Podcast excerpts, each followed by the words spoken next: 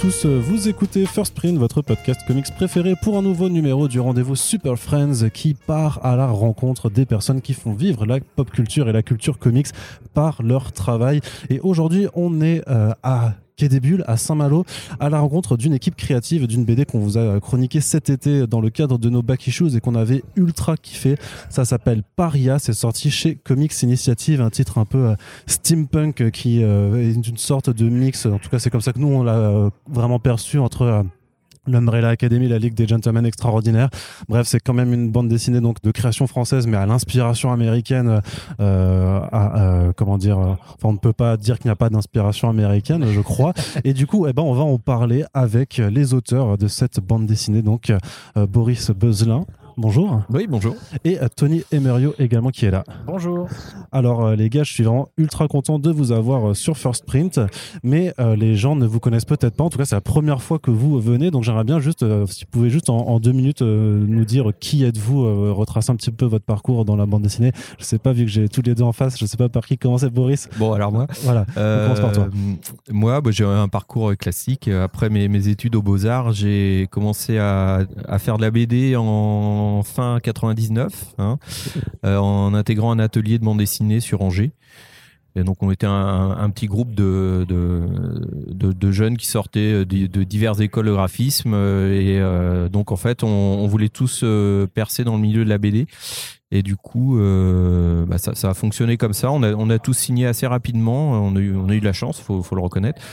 Et euh, puis bah voilà, ça, ça continue depuis, euh, depuis cette époque-là, hein, d'enchaîner les albums chez divers éditeurs, et surtout Glénat pour ma part, c'est mon éditeur euh, avec, le, avec lequel j'ai le plus travaillé. Mais j'ai Sur quel titre on a pu te retrouver chez, chez Glénat?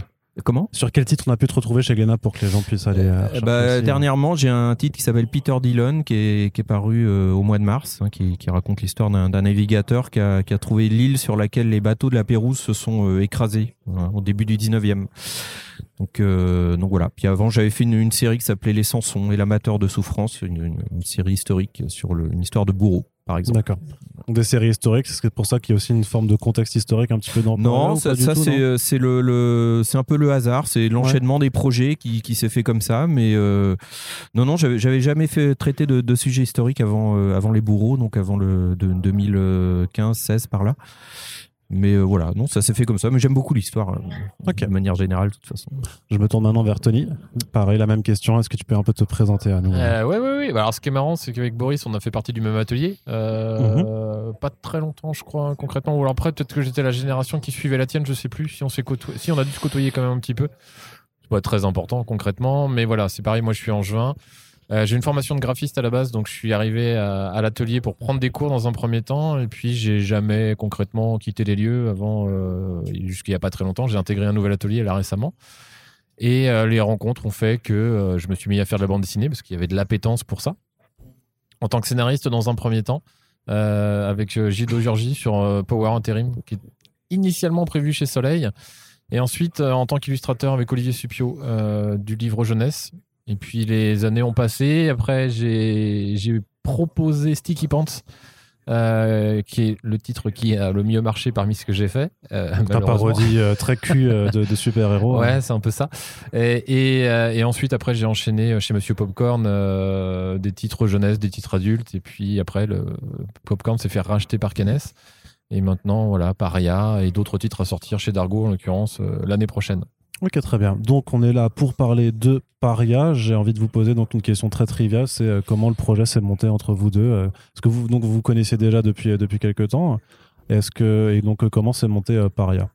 Bah là, je, là, je vais plutôt laisser Tony parler parce que c'est c'est un projet qui a une origine assez lointaine, donc du, mhm. temps où, notamment on était dans, dans cet atelier à Angers, hein, dans le début des années 2000. Et donc c'est voilà, c'est Tony qui, c'est moi qui réponds peut-être le, mieux, l'anecdote question. Euh, oui, en fait, effectivement, comme dit Boris, c'est un, vieux projet parce que c'est moi j'étais tout jeune scénariste. Je parlais de Power Interim tout à l'heure, je n'avais fait que ça à l'époque. Et Eric Aumont, qui était scénariste en, titre euh, à la boîte qui fait bœuf, euh, me propose de lui écrire un, scénario. Donc c'était hyper intimidant, assez angoissant, mais je me suis dit j'y vais. Si, si, si je vais pas maintenant, j'y irai jamais. Et on a tombé une première mouture de Paria qui se passait. euh, c'était à notre époque, enfin, c'était contemporain. Il n'y avait pas encore cette dimension steampunk. On a essuyé, euh, on a essuyé des refus. Euh, et là, Eric, qui avait pas envie de lâcher l'affaire, a dit on va faire du steampunk, ça plaît bien. À une époque où tout le monde s'en foutait du steampunk, lui, il avait cette espèce d'intuition que le steampunk pouvait plaire. Et je pense que oui, il y a toujours eu une niche pour le steampunk, mais une niche grandissante ces derniers temps. Euh, et là, ça a failli le faire, ça ne l'a pas fait finalement pour moult raisons. Euh, et il est resté dans les tiroirs très longtemps. Et puis euh, un jour avec Boris, on, on discutait des envies de chacun. Et toi, en l'occurrence, tu avais envie de faire un truc un, un peu typé comics, un peu typé. Ouais, bah, moi je, je sortais justement de ma série de, des bourreaux là, qui m'avait pris 5 ans de boulot.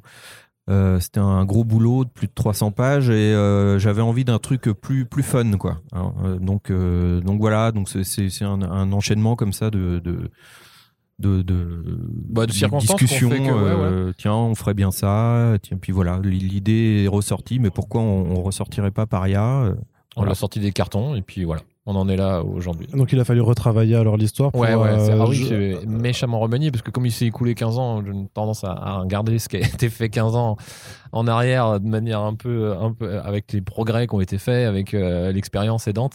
Euh, du coup, je me suis dit, bon, euh, là, pour le coup, il faut remanier l'histoire. Donc, elle est devenue carrément plus ambitieuse qu'elle ne l'était au départ.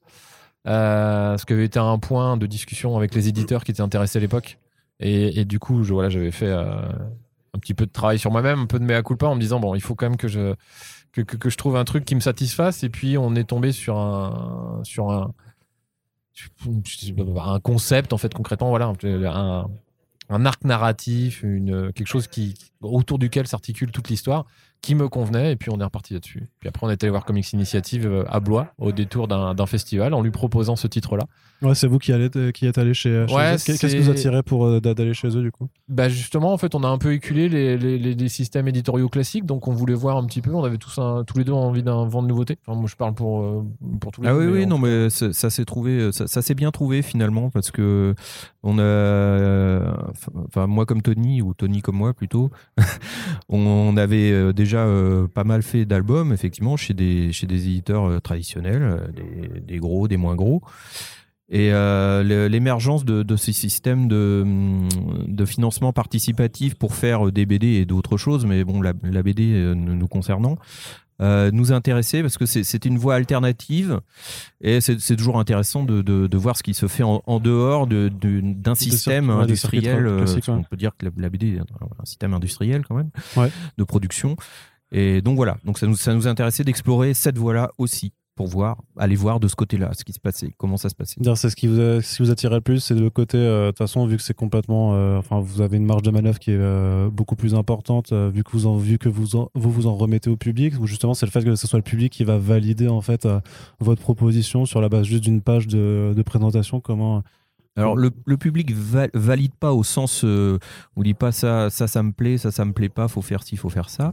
Mais euh, effectivement on, leur- on euh, propose ouais. euh, on leur on leur propose voilà on, on leur propose un- une idée des, des visuels une, une trame narrative. On leur dit voilà nous on fait ça est-ce que ça vous plaît? C'est c'est plus de cet ordre là et puis euh, après euh, effectivement on a une grande liberté sur le sur la, la façon de mener à bien le, le, le livre, je dirais le, le livre dans son ensemble, hein, c'est-à-dire pas seulement le, contenu euh, bande dessinée, l'histoire, la bande dessinée, mais jusqu'à la maquette, jusqu'au format, jusqu'au choix du papier. Tout ça, c'est des, choses qu'on euh, qu'on qu'on peut difficilement maîtriser avec avec des gros éditeurs on peut on peut en discuter mais on, on a rarement euh, on a rarement le dernier mot Ouais. et ce qu'on ce qu'on veut au, au bout du compte quoi alors que là on peut on peut vraiment aller très très loin dans le dans, dans, de- dans la fabrication, dans, le- dans projeter vraiment ce qu'on qu'on a envie de ce qu'on a envie de faire et ça, ça peut aller loin quoi. Ouais, on a remanié quasiment jusqu'au bout, hein, en plus. ah oui euh, oui, euh, deux semaines avant de partir chez imprimeur, on a encore euh, changé des trucs donc euh, C'était un peu ça. On faisait au gré des envies, tu vois, puis à chaque fois, on s'interdisait rien. Boris disait, tiens, je vais tenter ça, ça convenait pas, donc on va retenter autre chose. Et effectivement, la marge de manœuvre, elle est, elle est, elle est, elle est énorme. Et puis, Michael nous faisait confiance aussi depuis le départ. Oui bien sûr, faut ça, c'était- faut qu'il y ait une confiance mutuelle euh, évidemment. Confortant, Ouais. si tu veux. Et du Ouais. coup, on, on s'est dit, et puis on, a, ah, on œuvre tous pour le même bouquin, donc on a Mm. envie de faire le meilleur bouquin euh, qui soit. Et, euh, et voilà, on, on a continué jusqu'à ce qu'on a pu continuer. Et puis, un jour, c'est parti en presse, et à partir de là, c'est gravé dans le marbre. Ah, dans le pardon, sur papier, du papier du coup, concrètement. parce qu'une ouais, BD ouais. en marbre, c'est pas ouf. non, c'est J'ai essayé, c'est Bah, surtout, tourner on les a laissé tomber, on a compliqué. Euh, comment comment se construit euh, cet univers du coup d'imaginer parce que tu disais que le steampunk n'était pas forcément présent au départ donc euh, comment est-ce que vous avez imaginé à la fois cet univers euh, très Jules Verne aussi euh, d'in- d'inspiration? D'ailleurs euh, les chapitres eux-mêmes reprennent la façon dont Jules Verne faisait avec un titre puis le où comment euh, ce, ce genre de choses et ouais comment on- comment vous avez imaginé ce- ce- cet, uni- cet univers cet univers là alors Euh, bah déjà, euh, moi j'ai eu 10 ans pour le mûrir. Ouais. Donc euh, tu vois, entre le moment, la, première mouture qui était qui était une ébauche hein, concrètement, et puis et puis ça, j'ai j'ai pas arrêté d'y penser. C'était toujours en toile de fond, mais c'était pas quelque chose que je me disais un jour ça va revenir sur le devant de la scène, mais j'y pensais. J'avais toujours à cœur d'améliorer cet univers-là. Et je voulais lui donner une espèce de. Même si on est sur du steampunk, ça reste quand même un outil pour, euh, pour euh, avoir qu'un retentissement en contemporain, si tu veux, Mhm. sur le principe. Et du coup, ça me faisait marrer de, de faire des, euh, des, des événements qui, qui ont eu lieu, qui ont été légèrement transformés et puis qui évoquent un petit peu ce qu'on peut traverser aujourd'hui hein, comme crise. euh, voilà. Bah oui, parce que mais ça c'était une question que je voulais aborder juste après. Le fait que dans l'intro, tu, tu, tu parles donc d'une France en fait où ça se révolte, Ouais. où euh, le pouvoir réprime de façon violente cette révolte, puis utilise même un- une forme de, de- de gaz en fait qui, euh, enfin, qui provoque une maladie, et il y a donc une pandémie. Ça sort en 2021. Donc, euh, enfin en 2020, du coup, en c'était fait- sorti en 2020. Et quand on le lit, quand ça sort, on se dit, mais euh, vous avez écrit ça limite euh, dans l'année euh, même. Mais non, euh, même pas. En fait, en plus, les gens me croient pas forcément quand je dis ça. Mais bah non, on ne euh, croit pas, bien sûr qu'on ne croit pas. Non, non, non, non, non. Il y avait, il y avait des trucs qui étaient déjà en place. Je dis pas qu'il n'y a pas eu des choses qui ont été remaniées euh, en termes d'écriture, euh, notamment sur euh, ce, ce à quoi tu fais référence. En fait, c'est le, le, le- le placement, le, Ouais, de le- l'introduction. le contexte historique que, que, j'amène par, un- par un texte de deux pages, je crois. Mm. Euh, non, non, non. le- clairement, en fait, le, le- le gaz, euh, alors c'est pas une pandémie au sens nous, où Mm. on, on- on est en train de la traverser, mais ça reste quand même une crise sanitaire. C'était déjà en place, en fait. Le vaccin aussi. Franchement, Ouais. je- voilà, là-dessus, euh, pas de. il Je, je l'avais écrit avant. Après l'histoire du soulèvement populaire, il était déjà en place aussi. Bon, le fait est qu'il y a eu les gilets jaunes au cours de ouais, route, euh, donc. Ça a un retentissement, ouais, clairement, Mm. mais c'est vraiment une histoire de timing qui se goupille plutôt bien ou mal, j'en sais rien, parce que bon, du coup, c'est pas forcément des événements Ah bah, on euh, très, pas très trop, heureux à chaque fois. mais euh, non, non, c'était, c'était, c'était écrit avant, ouais, ouais, ouais. Et, et même le confinement euh, qui était, qui était promulgué, qui était, voilà, même si je, j'étais à deux doigts d'imaginer que ça allait nous tomber sur la couenne à nous, euh, ça, c'était un truc que j'avais mis en place avant, donc ouais, je, me dis souvent, je vais, je vais m'acheter une boule de cristal, puis je vais monter un, un petit, ouais, un petit, un petit cabinet de voyance, quoi. Bah, il que, faudrait, ouais, ça, euh, ça marche plutôt bien. Ou alors peut-être que ça marche juste quand t'écris des BD. Ouais, euh, du coup, donc, euh, je sais pas. Si tu pouvais que- écrire une BD dans laquelle je gagne au, au- au loto, moi je, je veux Il va bien. falloir qu'on s'arrange. Euh, Boris, je me tourne aussi vers toi par rapport à cet univers pour la partie visuelle, Ouais. euh, pour la construction de, des, des nombreux personnages qu'il y a. Donc cette troupe de parias justement, avec donc ces personnages féminins, ce, ce personnage de petite taille avec des, des capacités monstrueuses, aussi bah, ce bonhomme qui est enfermé dans un sorte de gros scaphandre un peu un peu robotique. Là, pareil, comment vous avez décidé de, de l'apparence que ça allait avoir, quelles avaient été tes recherches, peut-être tes Il y- inspirations. il y avait hein. déjà eu un premier travail fait par, par Eric, euh, donc au Mont, à l'époque où Tony avait fait sa première mouture. Donc le- les personnages étaient déjà là avec leurs caractéristiques. Il y avait tout, tout ça, c'était déjà là. Euh, bon, bien sûr, moi je me suis complètement détaché de ce qu'avait fait euh, Eric. J'aurais donné mon l'identité que moi j'avais envie de, le- de leur donner visuellement. Hein, mais euh, après, moi je, dirais que j'ai construit ça. euh, les- personnages sont venus assez facilement. Euh, c'est pas toujours le cas quand on crée des personnages. Euh, là, c'est venu de manière euh, assez facile, je dirais. Et hum, après, alors moi, sur le- le- l'aspect purement steampunk, moi, c'est un genre que je connais pas très bien, que je découvre en fait finalement avec euh, avec- ce, ce titre-là. J'explore un petit peu ce qu'il y a. Alors, je vois que c'est très très riche visuellement. Moi, c'est quelque chose qui me vers lequel j'avais pas forcément envie d'aller, ce côté extrêmement euh, baroque et rococo du Ouais. qu'on voit beaucoup dans, dans, dans des titres avec Bah, les Die Mechanica, par exemple. Voilà, Oui, avec beaucoup de beaucoup de choses très très chargées. Euh, moi, j'avais envie de faire un, truc plus dépouillé à, à ce niveau-là, plus en phase avec l'époque réelle de, la, fin du 19e avec un, soupçon de, décalage en plus, mais pas, aller jusqu'à faire des choses euh, complètement farfelues et extravagantes. disons, entre l'univers qui soit qui, qui se casse la figure ou qui émerge. Euh, soit on ne sait pas trop. Est-ce que le, steampunk est fini et en train de tombe en décrépitude? Il y, a, un peu ce côté-là quand même, notamment dans la première image de, de la BD, on voit, on voit que c'est quand même une ville qui tombe en ruine. Soit peut-être il va naître de, justement de, de, cette crise et euh, peut-être son, son, apogée aura lieu plus tard. Ça, on, ça, on ne sait pas. Mais, euh, en tout cas, j'avais envie de faire quelque chose d'assez euh, rude ouais, au niveau visuel. Tu as des inspirations d'artistes américains dessus? Parce qu'en tout cas, nous, quand on l'a lu, enfin, à titre personnel, on évoquait Mike Magnola, on évoquait, on évoquait Michael Avan Humming ou Gabriel Abad de, de Ouais, alors ça, c'est une question Il y a plein de, choses que, ça nous parle. Qui hein, de style de dessin. Donc, ça, c'est des références que j'ai bien sûr, euh, qui sont digérés depuis longtemps. Mais euh, euh, je dirais que sur ce titre-là, mes, influences, elles, sont à la croisée des, trois grandes familles de la BD, du, comics, du franco-belge, parce que je viens surtout, moi, du franco-belge. J'ai lu beaucoup de comics étant adolescent, mais ma, ma, culture de base, c'est vraiment le franco-belge extrêmement classique de, des années 50, 60. Euh, le, comics américain et le manga que j'ai découvert euh, comme nous tous dans les années 80. Donc il y a, un mélange, il y a un mélange de, toutes ces influences là, de ce qui me plaît un petit peu euh, à droite à gauche quoi. Mais c'est vrai que là je j'ai pu aller assez loin dans, cette croisée et pas encore assez loin dans le tome 2 il y encore plus loin je pense mais C'est aussi cet, cet, esprit, enfin c'est aussi avec le choix du papier que vous avez, que vous avez pris pour l'impression d'avoir un peu une forme de, de, de BD un peu vintage, on dirait, et même l'utilisation de trames aussi pour donner un côté un peu, un peu rétro. À ouais, alors euh, effectivement, on a beaucoup travaillé sur l'aspect euh, hors, BD. C'est pas de la BD sépia, mais c'est hein un peu comme ça.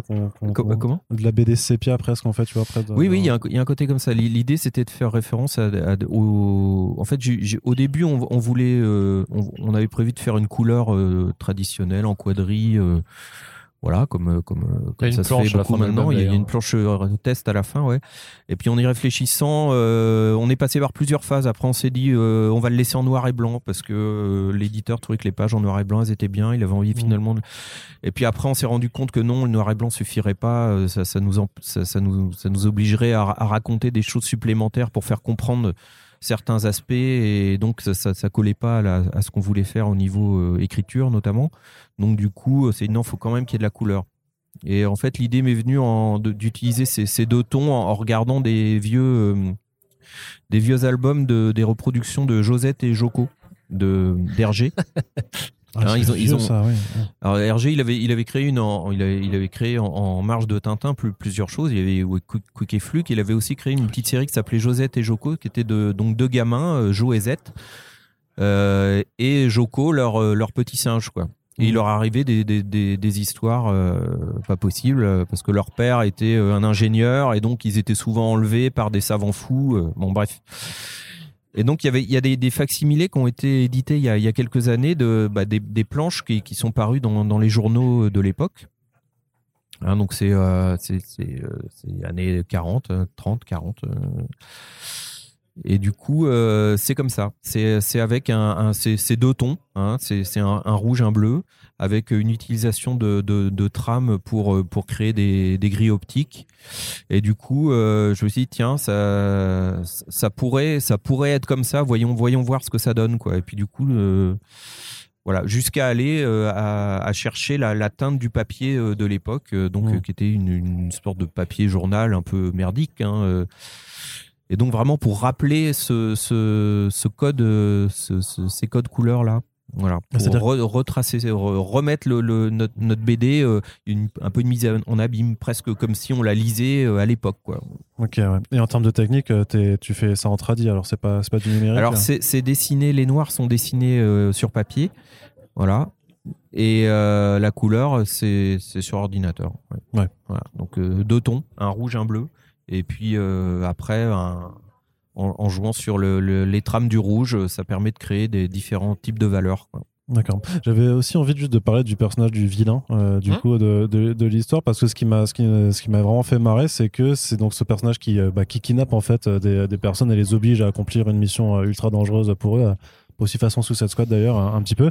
Et quand, euh, quand on lui demande des justifications mais il fait bah en fait je le fais juste parce que je le peux euh, parce Mmh. que parce que je suis je suis riche et que et que je fais ça. C'est il y a enfin pourquoi du coup faire un, un vilain très enfin qui est tellement dans la dans c'est plus de la caricature en fait. C'est vraiment juste ouais là, je suis vilain parce que je suis vilain et que je peux le faire euh, c'est Bah, après, t'as pas tout à fait tort en fait quand tu parles de caricature, parce que du coup, moi, je le voulais quand même assez, assez pas caricatural, mais en tout cas dans la grande caricature des méchants qui s'expriment avec en, en phase, etc., et qui font des phrases pour rien, et qui euh, et, et j'aime bien ces méchants euh, qui n'ont pas besoin de justification. J'avais été très marqué moi par le le, le Joker de, de, de Heath Ledger en fait, où concrètement il Mhm. n'avait pas de à chaque fois, on a besoin de trouver une origine au mal, etc.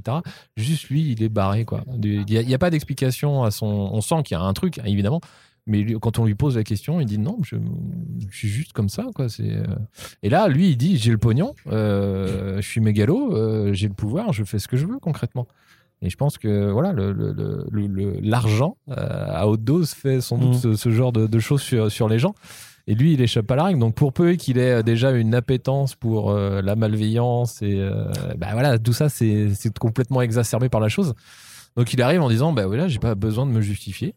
Vous êtes mes jouets, concrètement, et je vais faire de vous ce que vous voulez. C'est- un grand gosse, en fait, euh, qui, euh, qui, qui s'achète des jouets, quoi. Ouais. Qui a le pognon pour le faire, quoi. C'est presque un YouTuber avant, avant, avant, avant, avant l'époque des YouTubers, finalement. dans le deuxième tome il va acheter des cartes Pokémon et faire du euh, de l'unboxing euh, de- devant les autres Non, pas tant C'est que ça, mais les- c'est très diabolique hein, quand même comme plan les cartes de tarot ont pas, ont, ont pas, sont pas complètement innocentes euh, dans ce, dans ce, dans cet opus-là. En fait. D'accord, il du faut, euh, vont revenir, bien évidemment. Mais voilà, il y a aussi une dimension euh, carte. La carte, moi, ça me tenait à cœur parce que je suis un, un fou furieux d'Alice au Pays des Merveilles. Mhm. Et la dimension ludique dans Alice, que ce soit par le, par le truchement du jeu d'échecs ou par le jeu de cartes, elle est très présente. Et voilà, tout ça, c'est des références qui sont pas forcément évidentes, mais qui, moi, euh, m'ont nourri et, et qui viennent un petit peu euh, égrener le, le récit. Et par rapport à la violence aussi, même de certains propos que, que le vilain a, notamment bah, par rapport à un personnage qui est noir, donc Ouais. euh, du coup qui est donc il est extrêmement raciste, il est Mm. extrêmement misogyne aussi Ouais. par rapport au personnage féminin. Il y a, y a un moment où tu t'es dit, il y a des limites peut-être que je peux pas franchir dans la façon dont je, repré- dont je représente Bah, ce cette est- méchanceté. Ouais, ouais, complètement. Bah non, non. je- moi, je veux vraiment qu'il soit, euh, encore une fois, assez caricatural et, et- et- et jusqu'au boutiste et vraiment outrancier au possible. Alors, c'est vrai que là, il est raciste, euh, mais à une époque où tout le monde l'est, finalement, Mm. quelque part. Tu vois, on est encore. euh, L'esclavage, c'est c'est fini il n'y a pas tellement longtemps et on a encore euh, ces histoires de, de, de, de sous-race en tête, euh, malheureusement. hein. Puis euh, avec un argument scientifique, euh, voilà, en disant. Euh, c'est normal, ils sont inférieurs à nous, c'est Mm. prouvé scientifiquement. Une connerie sans nom, mais le fait est qu'à l'époque, le mot nègre n'était pas euh, péjoratif comme il l'est aujourd'hui. Il n'était pas euh, connoté. Donc euh, il, il lâche ça. Mais je me suis vraiment posé la question, on en a débattu hein, tous les deux. Puis Bah oui, à forcément, moment parce donné, que ça, ça fait écho, euh, bien sûr, à, à Ouais, notre voilà. époque. c'est, euh, Black Mais après, ce genre ça, de là, on tombe, vois. ouais. on tombe dans le politiquement correct après. Voilà. Donc, euh, nous, on, on, on estime qu'on s'adresse à des personnes qui sont intelligentes et qui ont euh, la, la clairvoyance d'esprit de, de prendre du recul par rapport à ça. hein. Si évidemment on tombe sur euh, des personnes qui prennent ça au premier degré, bon, bah, c'est- euh, évidemment, elles, elles n'ont pas compris. On s'était dit qu'on n'allait pas donner Mais, raison euh, au pisse froid en fait et qu'on allait non, garder. euh, mais non, tu vois.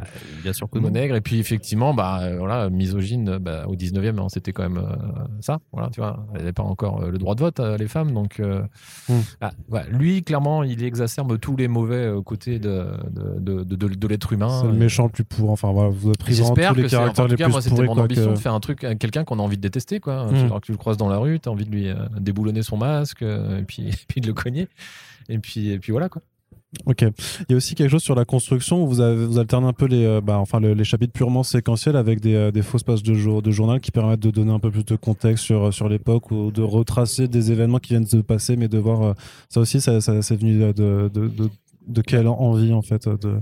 Ben, moi, j'avais envie de le faire dès le départ, en fait. Et le- le- la première fois où ça m'a marqué, c'était avec les Watchmen. Euh, Alan Moore s'est amusé à faire des coupures de, de- de- de journaux de manière assez régulière. Après, c'est son kiff. hein. Il, a continué à le faire sur euh, la Ligue des Gentlemen. Bon, il, il expérimente plein de choses.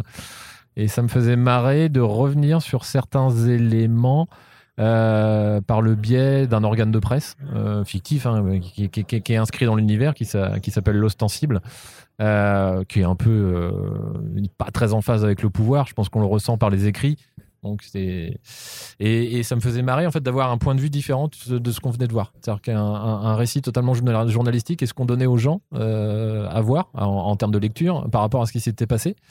Et, et que ce truc-là, comme les cartes en fait, peut-être prennent de l'importance dans les récits suivants et qu'encore une fois, ce soit pas complètement gratuit de faire ça en disant Mhm. juste euh, j'ai envie de faire euh, des articles de presse. euh. non, j'ai envie d'aller un peu plus loin et ça devrait servir le récit.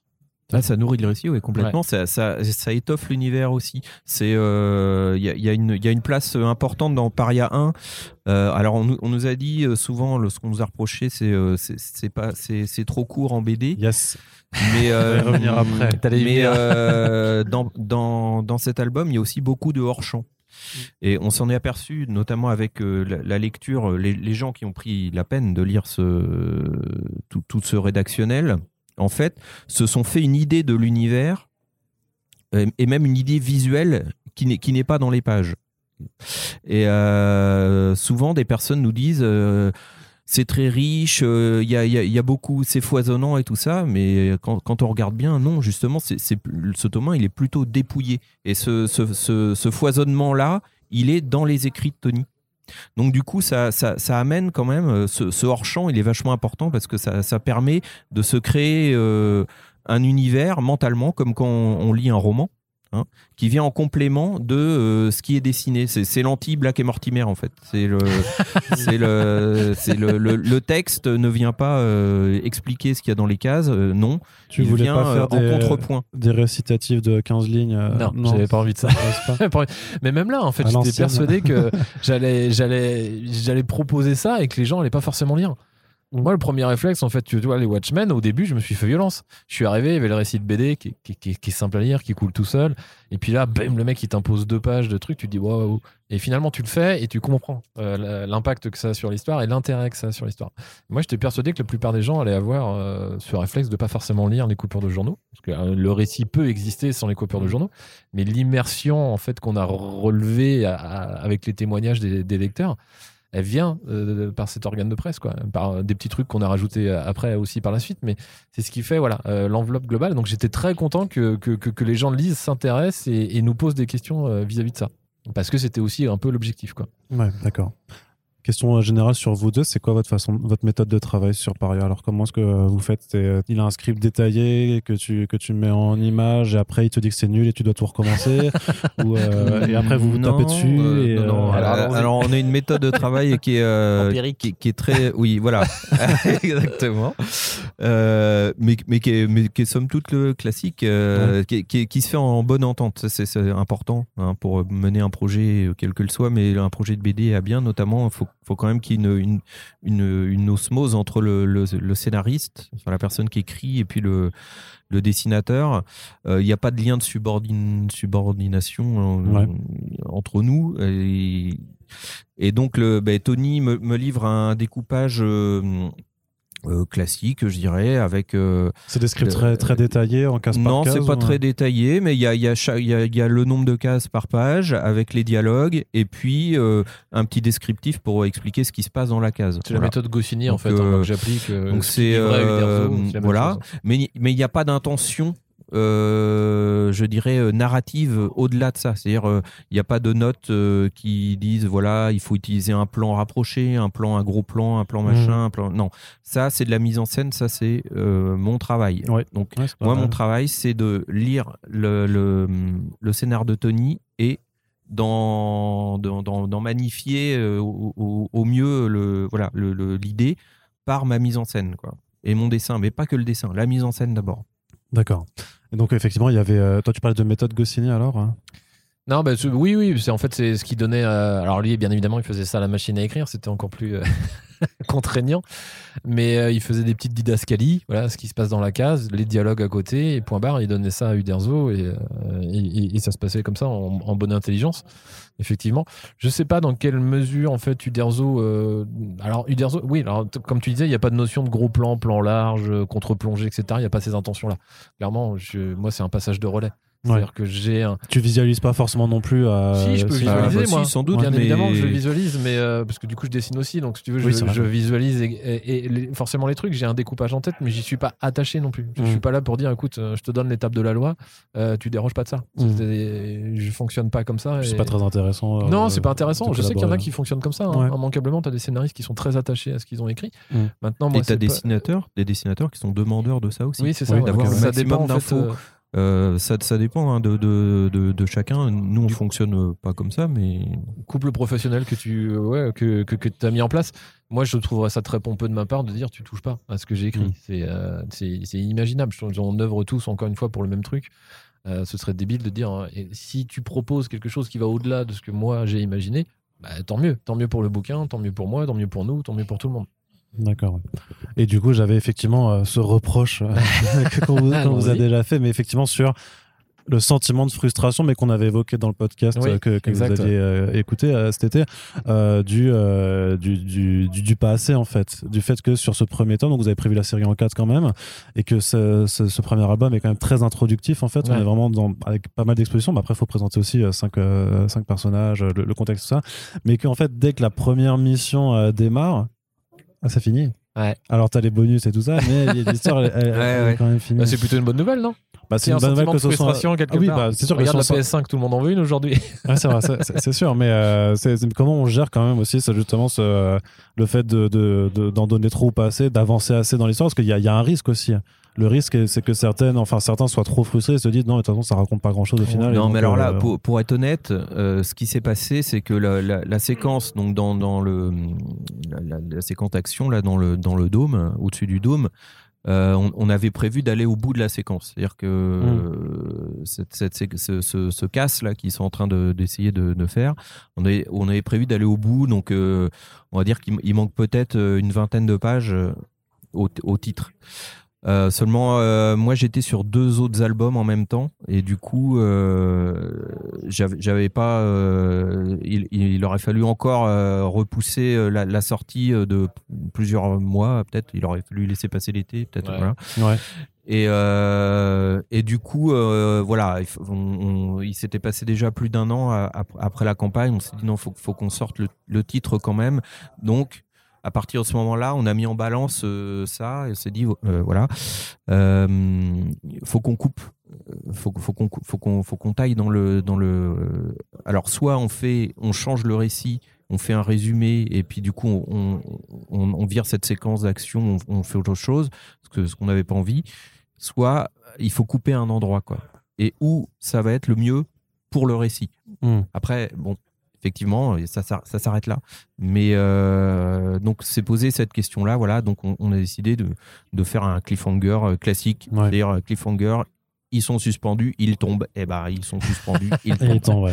Et puis sur- on est sur un hommage à des, à des récits, tu vois, feuilletons, etc. Et à chaque fois, le- le- il y avait- Voilà. il y avait ce fameux cliffhanger, hein, ce, que, ce, que, ce qui est appliqué encore aujourd'hui dans les, la plupart des séries Netflix pour avoir envie de Mhm. regarder l'épisode suivant.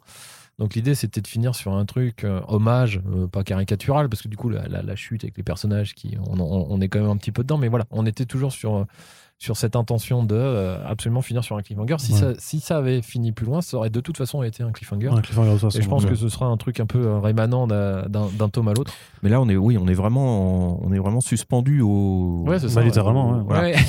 Et euh, ce qui vient un peu à notre secours quand même, c'est- que le, la, la- la référence au, au feuilleton, elle est très assumée.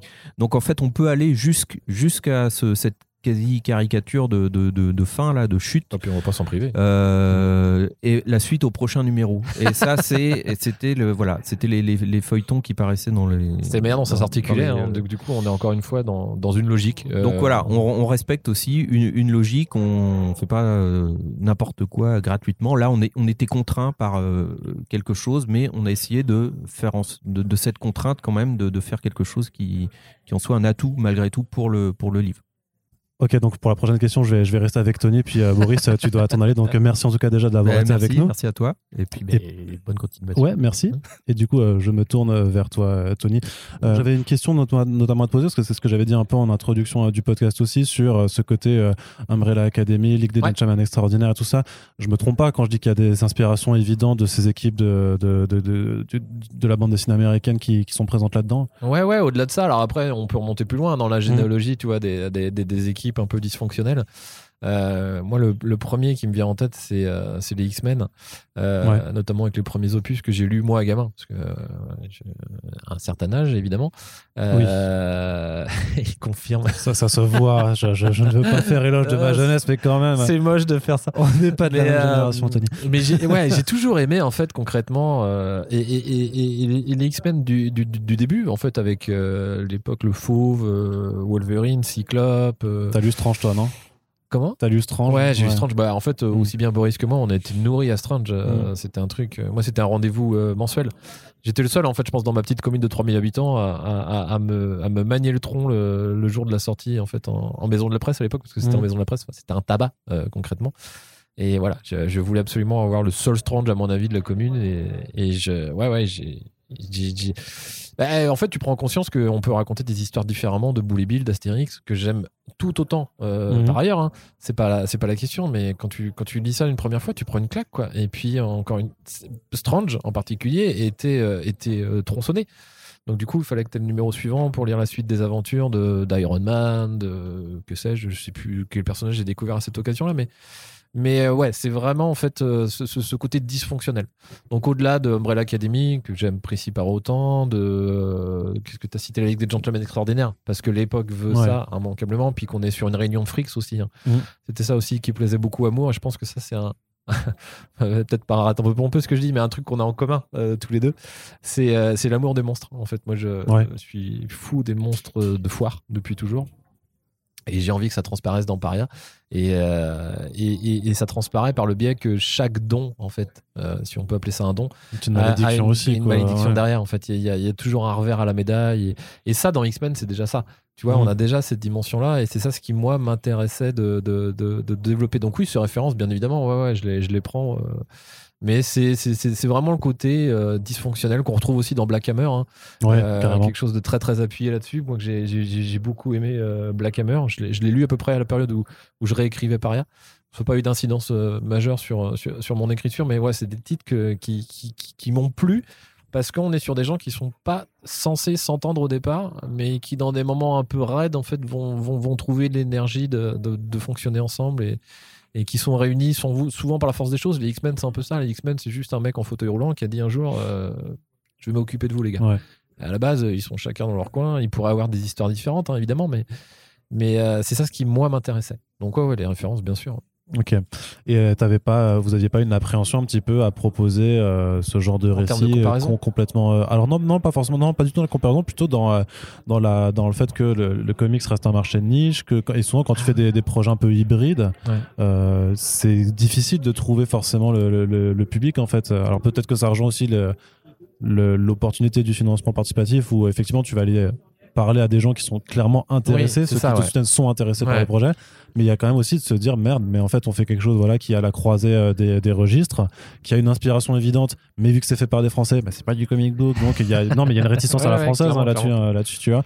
Euh, ouais, comment vous avez un petit peu euh, appréhendé ça? Bah, euh, je- ah, avec, avec appréhension, hein, justement, pour reprendre ton terme, parce que moi, je, je- je suis toujours très inquiet. Donc, une semaine avant de l'en- de l'envoyer dans les presses des imprimeurs, euh, j'étais persuadé que ça allait pas fonctionner, que ça allait pas plaire, que, que, j'avais fait de la merde. Boris, je me permettrais pas de dire au contraire. Graphiquement parlant, je trouve que du coup, il a, il, il a réussi à un truc euh, de haute volée, euh, de mon point de vue. Euh, mais ouais, j'étais là, mais mon histoire, elle est chiante, quoi. Enfin, après, c'était pas forcément le meilleur exemple. Toi, en tant que faiseur, euh, tu l'as sur le pif depuis plus de 10 mois. Tu, tu- tu vois tous les peints, tu vois tous les défauts qu'il y a, et, et tu te dis, euh, ça va intéresser qui concrètement?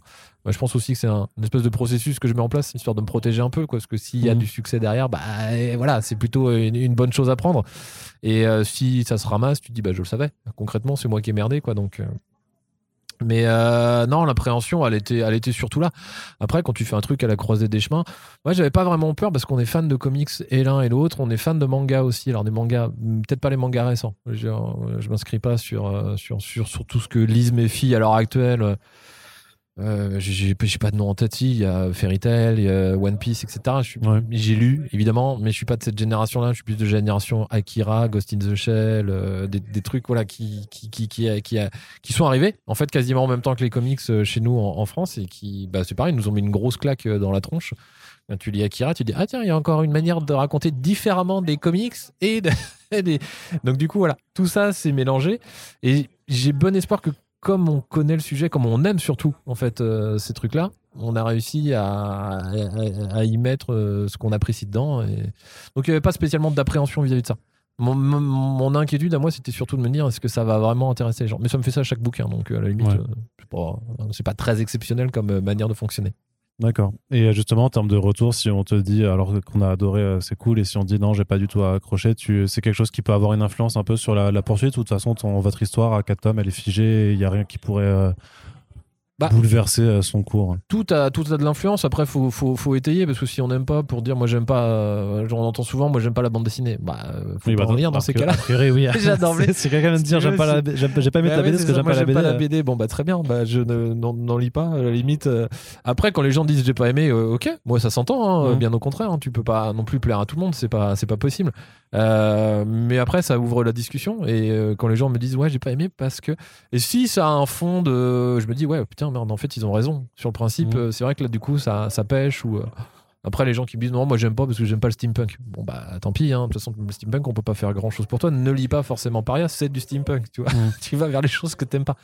Maintenant, ce qui est très appréciable, et c'est arrivé pas mal de fois sur ce titre-là, c'est que les gens disent, honnêtement, le steampunk, je m'en fous. J'ai pas d'appétence pour l'univers. Le, pour le, pour et du coup, les gars, vous m'avez régalé parce que j'y allais sans rien attendre. Et finalement, euh, ça m'a vachement plu. Quoi.